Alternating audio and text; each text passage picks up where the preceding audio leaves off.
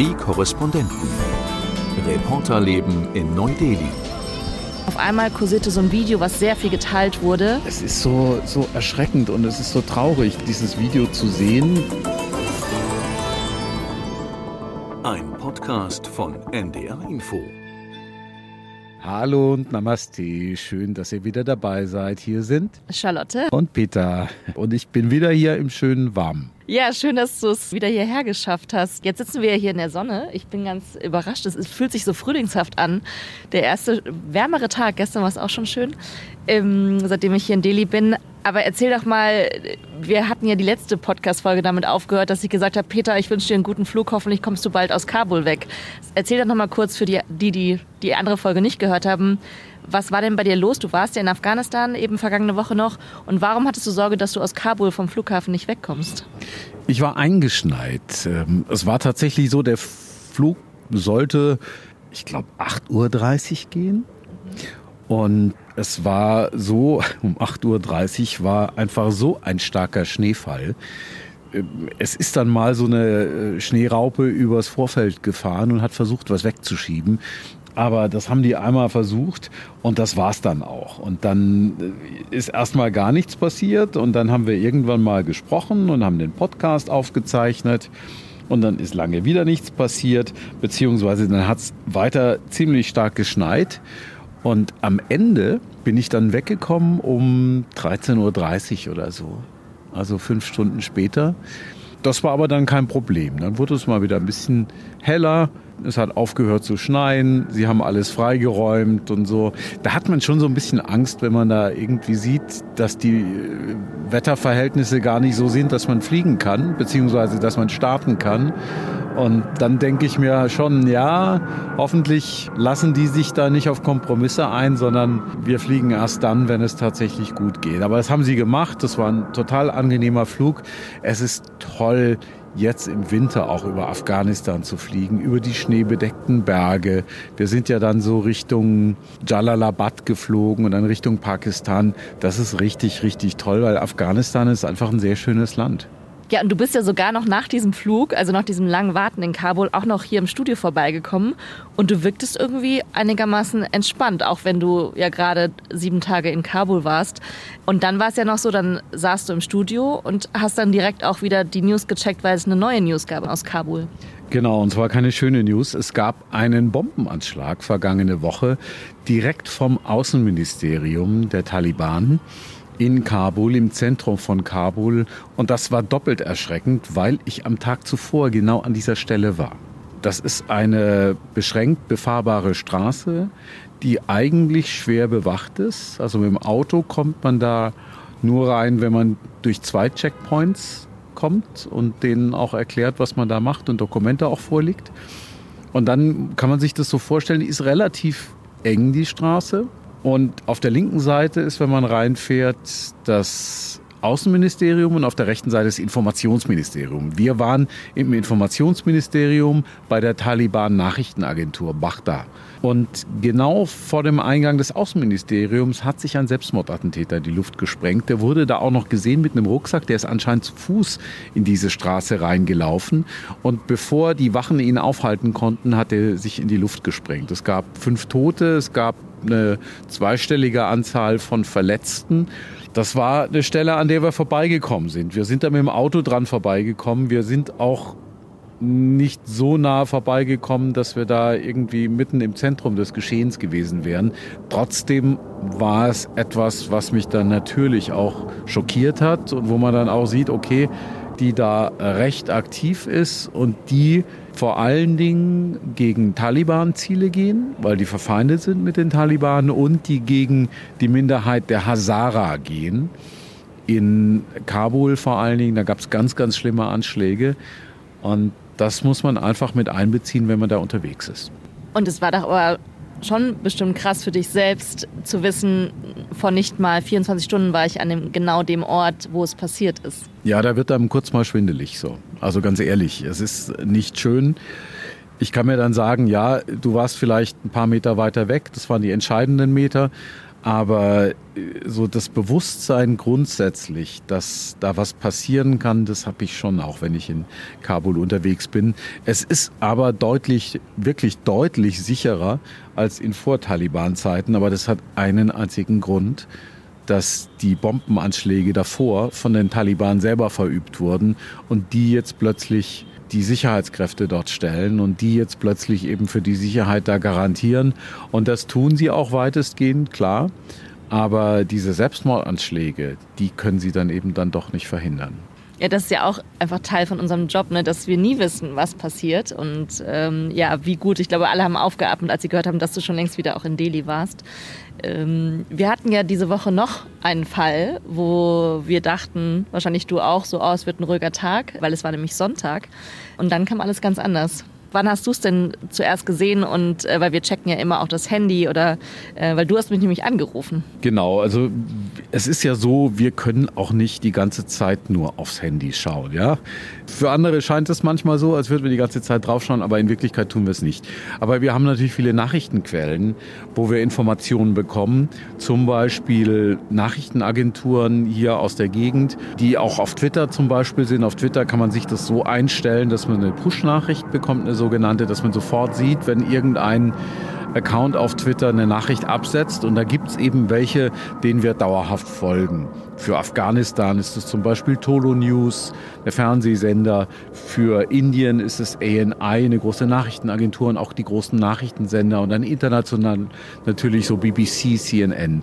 Und da habe ich tatsächlich am Sonntagmorgen eine Eilmeldung gesehen von ANI, der indischen Nachrichtenagentur, dass in Nepal ein Flugzeug abgestürzt ist. Und wenn ich sowas sehe, dann bin ich natürlich gleich, hab acht, schau gleich, informier mich, ruf dich an, du hattest Bereitschaft und ja, du musstest dann erstmal arbeiten. Ne? Ja, genau, ich war dran. Ich bin dann ins Taxi gesprungen, saß relativ schnell dann hier im Studio und habe sofort ja alle Agenturen gecheckt und auch bei Twitter eben oder in den sozialen Medien und habe dann relativ schnell eine Nachrichtenminute geschrieben und dann danach sind wir dann sehr eng im Kontakt geblieben, äh, weil du eben auch parallel gecheckt hast, was gibt es schon und was kann man wirklich verifiziert wiedergeben, was ist passiert.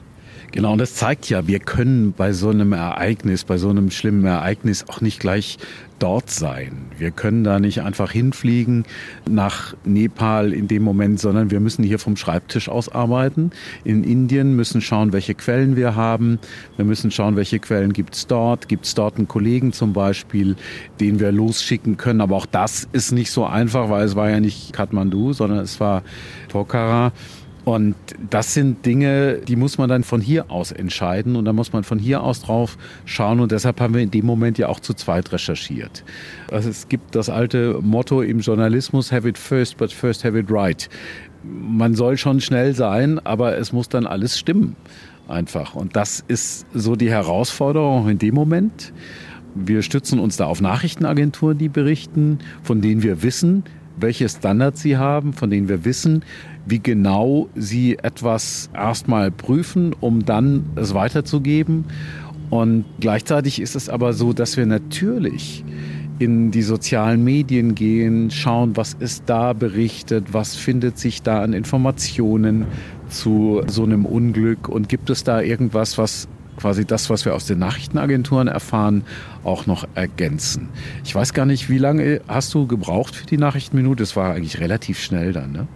Ja, ich glaube, äh, so 45 Minuten nachdem es äh, zuerst auf dem Markt war, äh, hatte ich dann die Minute abgesetzt. Also einfach relativ kurz mit den wichtigsten Fakten, weil darum geht es ja, dass man im Radio möglichst schnell es auf den Sender bringt und es eben der Welt da draußen mitteilt mit den wichtigsten Fakten. Und dann ging es aber natürlich daran, was gibt es für Bilder, was gibt es für O-Töne, sagen wir ja. Also haben sich Menschen geäußert, was können wir auch in länger berichten als längeren Beitrag. Und es war ja die ganze Zeit die Frage, was ist da eigentlich passiert? Und du hast schon mehr Flugzeugabstürze auch ähm, darüber berichtet, auch aus Nepal. Und mein erster Gedanke war so, ah, liegt es jetzt an den Wetterverhältnissen? Ist ja eine bergige Region. Aber ja, dann war es doch, die Bilder sahen dann doch anders aus, ne? Das stimmt. Also das ist das Interessante, auch so bei einer Berichterstattung, gerade bei Unglücken. Das kennt man ja. Die Berichte hören sich alle irgendwie ziemlich ähnlich an. Und so, es sind immer wieder Sätze drin. Rettungsmannschaften sind unterwegs. Ja, der Premierminister so und so hat einen Krisenstab zusammengerufen. Die sind, wenn man sie genauer betrachtet, eigentlich ohne viel Aussage, weil sie auch austauschbar sind.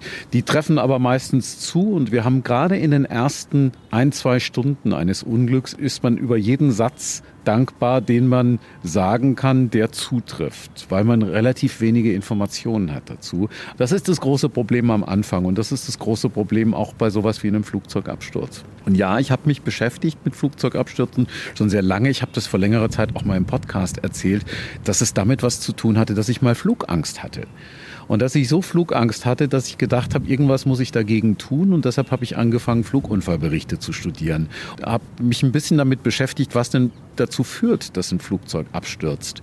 Und ich bin da, glaube ich, ein sehr rationaler Mensch. Und wenn ich mir sagen kann, es muss sehr viel zusammenkommen, dass etwas passiert. Und die Wahrscheinlichkeit ist sehr gering. Das hat mich dann so weit beruhigt, dass ich irgendwann mal wieder mich in ein Flugzeug gesetzt habe und nach ein, zwei Flügen es dann auch wieder gut war. Aber das Wissen von damals und auch die Beschäftigung seither mit Flugzeugabstürzen oder Zwischenfällen im Luftverkehr hat mir eigentlich immer wieder geholfen und hat mir jetzt auch bei dem Fall tatsächlich geholfen, irgendwie ein bisschen mehr zu verstehen. Es ist ja immer wie so ein Puzzle, ne? dass man am Anfang hat man immer mehr Informationen und wir sammeln dann und äh, ich saß ja dann auch in Delhi oder wir saßen in Delhi und waren ja nicht vor Ort. Aber das Gute ist ja, dass wir dann auch auf Agenturen vertrauen, die vor Ort sind, auch mit Videos, äh, mit der Kamera.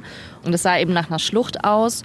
Und dann kam auf einmal, kursierte so ein Video, was sehr viel geteilt wurde, wo man den Flieger gesehen hat, der im Anflug war. Und vielleicht kannst du ja noch mal sagen, was man genau gesehen hat, weil es sah ziemlich dramatisch aus. Das war von der Terrasse eines Hauses, das allerdings noch irgendwie so einen Aufbau hatte und das hat eine Ecke verdeckt. Man hat ungefähr zwei, drei Sekunden dieses Flugzeug gesehen. So eine ATR 72, ist eine Propellermaschine, also Maschine mit zwei Propellern, Turboprop, die in Europa hergestellt wird. Eigentlich ein sehr, sehr zuverlässiges Flugzeug, auch das seit vielen Jahren fliegt. Und dieses Flugzeug hat man gesehen. Man hat auch gesehen, es hat die Lackierung der Fluggesellschaft Yeti Airlines, die da betroffen war.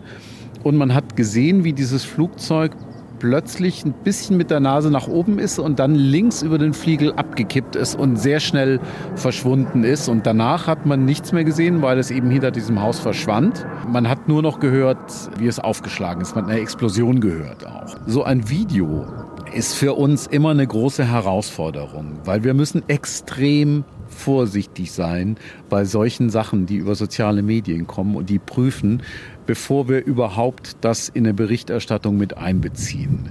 In dem Fall war es aber so, dass man einige Sachen sehen konnte an dem Video, die dafür sprachen, dass es authentisch war. Wir gucken erstmal natürlich, welcher Account hat es zuerst gepostet, wo kommt das ungefähr her. Das war ein nepalesischer Account. Das war vom zeitlichen her relativ nah am Absturz. Das heißt, würde man das manipulieren wollen, hätte man da wenig Zeit. Zweitens, dieses Flugzeug hatte ganz offenbar die Lackierung der Yeti Airlines und war auch eine ATR 72. Es gibt auch noch die ATR 42, die ist ein bisschen kürzer. Der Absturzort war nicht zu identifizieren. Man sah nur dieses Haus, also man konnte nicht sagen, wo das war. Aber ähm, ansonsten passte das alles zusammen. Ich hätte das alleine noch nicht genommen, weil mit den Mitteln, die wir hatten, auch hätten wir das nicht verifizieren können soweit. Aber es haben dann große Medien, die auch eigene Abteilungen haben für Verifizierung, internationale Medien, haben das dann aufgegriffen und irgendwann war ein Punkt, wo wir dann auch drüber gesprochen haben. Ne? Genau, ja. Und dann sucht man natürlich weiter. Zum Beispiel ist dann die Frage, okay, wir wussten relativ schnell, es ist eine Maschine mit ähm, da waren dann offenbar 68 Passagiere an Bord und vier Crewmitglieder. Und dann meintest du ja noch so, ja, pass mal auf, die veröffentlichen jetzt relativ schnell die Passagierliste. Und ich konnte das jetzt gar nicht glauben, weil ne, in Deutschland würde man ja sagen, nee, die Namen sind alle äh, Datenschutz, kann man ja nicht veröffentlichen. Aber das war dann tatsächlich so.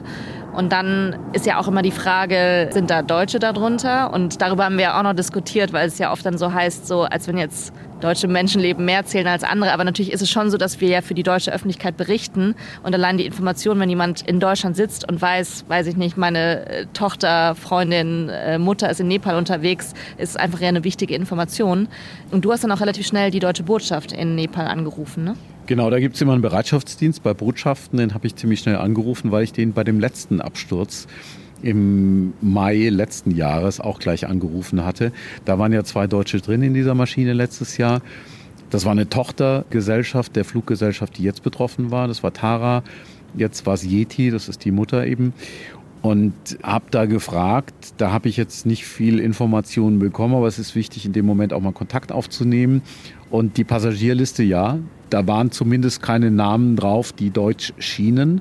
Und eine Liste mit Staatsangehörigkeiten wurde erst später dann tatsächlich publiziert. Das ist die Nachrichtenlogik in Deutschland, aber auch in vielen anderen Ländern. Es ist eigentlich überall so. Man guckt, welche Relevanz hat es denn fürs eigene Land und die Relevanz wird dadurch erhöht, dass eigene Staatsbürger drin sind.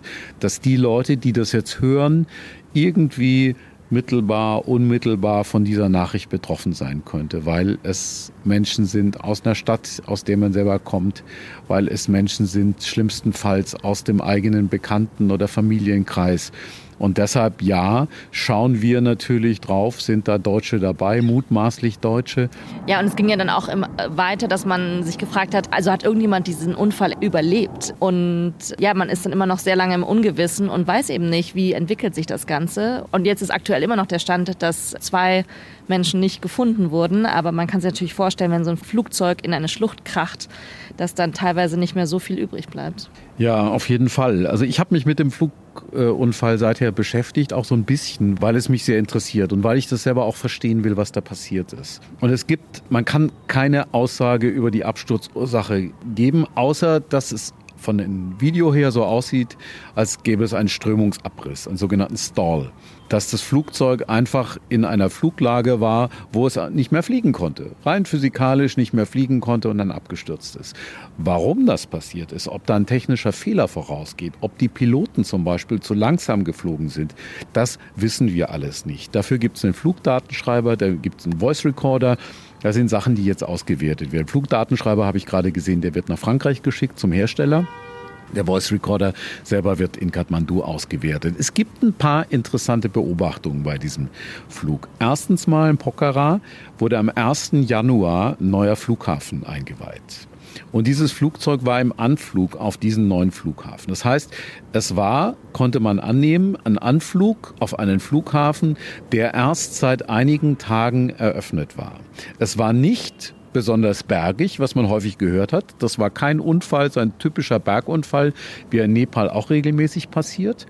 Es war auch kein schlechtes Wetter, es war nicht besonders heiß, es war nicht besonders kalt. Das waren Faktoren, die eigentlich eher marginal waren. Der neue Flughafen war interessant und die Tatsache, dass dieses Flugzeug von einer anderen Richtung anflog auf den Flughafen. Also sie sind erst am Flughafen vorbeigeflogen nördlich und haben dann gedreht und wollten dann auf der anderen Seite anfliegen. Das war ein bisschen merkwürdig. Ich habe vorhin mal durchgeschaut, wie viele Maschinen seit 1. Januar diesen Anflug gewählt haben. Es war nur eine Handvoll. Die allermeisten Maschinen und am Tag landen da vielleicht 10, 15 Flugzeuge, meist aus Kathmandu, fliegen von Osten her an, also wo Kathmandu liegt. Das heißt, die kommen da direkt an und äh, landen und fliegen nicht erst außenrum. Das war bemerkenswert. Die Co-Pilotin ist wohl geflogen, die war sehr jung, die war kurz davor, ihre Pilotenausbildung zu beenden, also selbst Pilotin, verantwortliche Flugzeugführerin zu werden. Und dann gab es noch dieses zweite Video. Hast du es gesehen? Ja, das zweite Video war auch ziemlich krass, wo man so dachte, oh, bin ich jetzt hier mitten in dem Flugzeug? Und ja, genau das. Also das war offenbar, hat da ein junger Inder noch ein Facebook Live gefilmt, also eine Live-Übertragung aus dem Flieger. Und dann hat er auch rausgefilmt, also man sah auch so ein bisschen was von der Stadt von oben. Und auf einmal wird, äh, gibt es einen lauten Krach und es wird alles rot und gelb und dann geht das Flugzeug in Flammen auf. Also es ist wirklich krass, dass es sozusagen die letzten Sekunden waren vor dem Aufprall. Das ist ein unglaubliches Video. Es gibt bis heute noch Zweifel an der Entstehung dieses Videos. Ich habe mir das wirklich x-mal angeschaut und auch mal so ein paar Sachen auseinandergenommen, auch geschaut, was andere Fact-Checker gemacht haben. Man sieht im Laufe des Videos zwei Punkte auf dem Boden, die, die charakteristisch sind, wo man sieht, wie der Anflug war. Das stimmt alles mit den Gegebenheiten in Pokhara überein. Man sieht erst so einen Tempelberg, dann sieht man ein Stadion und drei Fußballplätze. Und wenn man das anschaut, wo die Maschine aufgeschlagen ist, dann passt das genau rein. Ja? Das ist eines. Zweitens, den Mann, den man sieht, der da auch filmt. Und die waren echt ausgelassen zu dem Zeitpunkt. Die waren ganz locker, fröhlich, haben sich gefreut, in Pokhara zu landen. der ist tatsächlich derjenige, der auch auf diesem Platz da stand. Ich habe mir den Sitzplan angeschaut. Da steht auch drin, 14a ist sein Sitz. Ich habe mir angeschaut, wo 14a bei Yeti in dieser Maschine ist. Das ist da hinten, das ist hinterm Flügel. Den Flügel sieht man im Video. Das passt alles zusammen. Der Mann ist auch erkannt worden von seinen Angehörigen. Das ist der. Der ist auch nur einmal geflogen in diesem Flugzeug. Das kann kein anderer Flug sein. Also diese Manipulationsvorwürfe, die es auch seither gibt, seit zwei Tagen, halte ich zumindest an dem Punkt für nicht stichhaltig. Und ja, es ist so, so erschreckend und es ist so traurig, dieses Video zu sehen. Gleichzeitig ist es halt etwas, wo man auch versucht zu verstehen, was da eigentlich passiert ist. Aber ich meine, es ist so, wenn man so niedriger Höhe ist, bei 100 Metern oder 200 Metern oder 300 Metern, dann hat man, wenn man das Handy einschaltet, auch ein Netz und man kann telefonieren und man kann auch ein Video absetzen. Und das Tragische, was es ja noch gibt, also dieser Fall wird wahrscheinlich noch so einige Geschichten hervorbringen. Du hast die Co-Pilotin erwähnt, dass es da eine Geschichte gibt, weil sie hat vor einigen Jahren ihren Mann verloren, der auch Pilot war, ne? Hattest du noch erzählt? Genau, 2006 war das, das ist schon eine Weile her. Der war, das haben indische Medien recherchiert, der war selbst Pilot, der war selbst bei Yeti Airlines, ist bei so einem typischen Bergunfall ums Leben gekommen, abgestürzt. Und die Frau, und das erhöht die Tragik noch weiter, hat von dem Geld, was sie als Kompensation bekommen hat. Nach diesem Absturz hat sich offenbar dann irgendwann diese, selbst diese äh, Pilotenausbildung bezahlt. Das macht das Ganze natürlich noch viel tragischer. Also für uns ist das ein Fall, den wir zumindest beobachten werden. Da geht so ein bisschen die Schere auseinander zwischen Aufmerksamkeit in Deutschland und unserem Interesse. Aber ich denke gerade, weil viele Deutsche und wahrscheinlich auch ihr, die ihr den Podcast hört, gerne in diese Region reisen, hier Südasien und vielleicht auch nach Nepal, ist es eine wichtige Information und ist es auch wichtig zu recherchieren, was denn eigentlich dort mit Fluglinien ist und welche man vielleicht benutzen sollte und welche nicht. Ja, und gerade weil du ja erzählt hast, dass du auch mal Flugangst hattest, also und weil Nepal ja auch zu unserem Berichtsgebiet zählt, ja, wie hältst du es denn jetzt damit? Weil du wirst ja sicher wieder nach Nepal fliegen demnächst. Also hast du jetzt beschlossen, so ich fliege nicht mehr innerhalb von Nepal oder wie gehst du damit um? Weil es könnte ja sein, dass genau der oder die Interviewpartnerin in einer fernen Ecke von Nepal sitzt und du dir denkst, ha, fliege ich jetzt wirklich? Also wie hältst du es damit? Also ich würde einige Flüge nicht machen. Ich würde nicht mit Yeti Airlines fliegen und möglicherweise extrem kritisch sein, auch bei bestimmten Routen, gerade bei diesen Bergrouten. Ich habe nur gerade gedacht, ihr hört ja wahrscheinlich ab und zu diese Flugzeugatmo, wie wir hier im Radio sagen, weil wir nämlich, ich weiß gar nicht, ob es die Flugschneise ist, aber hier der Flughafen Delhi ist hier auch in der Nähe. Deswegen, das ist der Grund. Wir haben das jetzt nicht hier extra für den Podcast eingespielt, die Flugzeugtöne. Wir waren gerade im Himalaya. Wir haben noch ein weiteres Thema, mit dem du dich gerade beschäftigst. Das finde ich auch ganz spannend. Ja, und zwar geht es um eine sinkende Stadt. So bezeichnen nämlich Medien hier in Indien gerade einen bestimmten Ort, der heißt Yoshimat. Und der liegt am Fuße des Himalayas in Indien. Und verrückterweise ist dieser Ort 5,4 Zentimeter abgesunken. Also stellt euch vor, ihr seht, seid zu Hause und auf einmal sind so große Risse in euren Küchenfliesen oder auch an der Wand, weil euer Haus, eure Wohnung 5 Zentimeter abgesunken ist. Und jetzt zieht sich das seit Tagen durch die Medien hier in Indien, weil jetzt die große Frage ist, was ist denn da eigentlich passiert? Und es gibt eben verschiedene Erklärungen und noch ist nicht ganz klar, ob es eben der Klimawandel ist. Es hat halt viel geregnet und deswegen ist, sagen die einen, naja, es hat das den ganzen Ort unterspült, weil der Ort sitzt auf einem ehemaligen Erdrutsch. Da haben die eben diese Häuser drauf gebaut, wo man natürlich sagen kann, warum habt ihr denn diese Häuser auf nicht festen Grund gebaut quasi.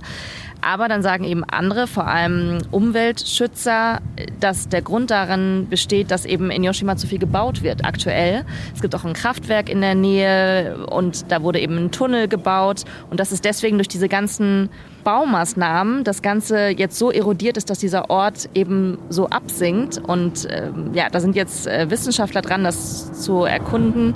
Aber das Problem ist natürlich wie immer, wer leidet am meisten darunter? Die Bevölkerung, nämlich Familien, die jetzt aus ihren Häusern raus mussten. Und es sieht wirklich so ein bisschen aus wie so eine Geisterstadt. Es gibt Videos davon, weil nämlich die Bezirksregierung hat angeordnet, dass auf allen Häusern, die unbewohnbar sind und jetzt abgerissen werden müssen, sind so rote Kreuze. Also es ist ziemlich krass. Das ist fast gruselig so. Und wer hilft den Leuten jetzt? Gibt es jetzt irgendeine Unterstützung für die oder heißt es dann nur, ihr müsst eure Häuser verlassen und sehen, wo er bleibt? Ja, die wurden jetzt erstmal so, wie es immer so schön heißt, notdürftig untergebracht in Schulen, in irgendwelchen Notunterkünften. Aber da werden sie vermutlich jetzt eine Weile bleiben. Und wir haben ja immer noch Januar und es ist im Himalaya, also es ist dementsprechend kalt. Der Ministerpräsident äh, von dem Bundesstaat hat gesagt, ja, alle Familien, die jetzt aus ihren Häusern raus müssen, bekommen umgerechnet 50 Euro im Monat für die nächsten sechs Monate wo man natürlich auch fraglich ist, ist das ein hohles Versprechen oder bekommen die wirklich das Geld? Deswegen ist es wieder so eine Sache, wer wer ist wirklich dafür verantwortlich oder schieben sich wieder alle den schwarzen Peter zu? Und die äh, Politiker oder auch gerade Bauunternehmer schieben es gerne auf den Klimawandel. Und äh, Umweltschützer sagen, nein, ihr, es ist menschengemacht und schaut auf diese Stadt, es kann ja wohl nicht wahr sein, dass eine ganze Stadt so absinkt. Und man hätte das doch wissen müssen, man darf hier nicht so viel bauen.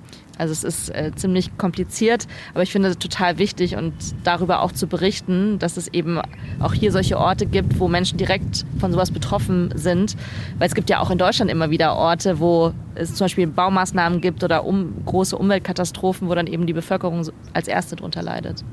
Ja, wenn ihr Anregungen habt, wenn ihr Feedback habt, wenn ihr Kritik habt, uns was schreiben wollt, dann schreibt uns gerne an neudeli.ndr.de, neudeli.ndr.de.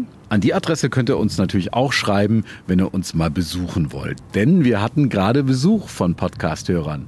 Genau, von zwei Reisenden aus Nordrhein-Westfalen, glaube ich, äh, die hier auf Rundreise sind in Indien und sich gedacht haben, ach, wir sind in Neu-Delhi, wir kommen mal vorbei auf eurer Dachterrasse. Michael und Inga, die sind jetzt gerade wieder am Weiterreisen. So. Das war sehr schön. Wir saßen hier oben, haben Kaffee getrunken und haben erzählt. Also wir freuen uns tatsächlich auf Besuch. Das können wir hier in Delhi einfach so ungeschützt sagen. Wäre wir jetzt irgendwie der Podcast in, was weiß ich. Paris wäre näher, dann würdet ihr Schlange stehen, aber wer weiß. Also ja, ja, dann kämen wahrscheinlich deutlich mehr in Delhi kommen jetzt nicht so viele vorbei. Aber ähm, meldet euch gerne, wenn ihr mal unterwegs seid hier.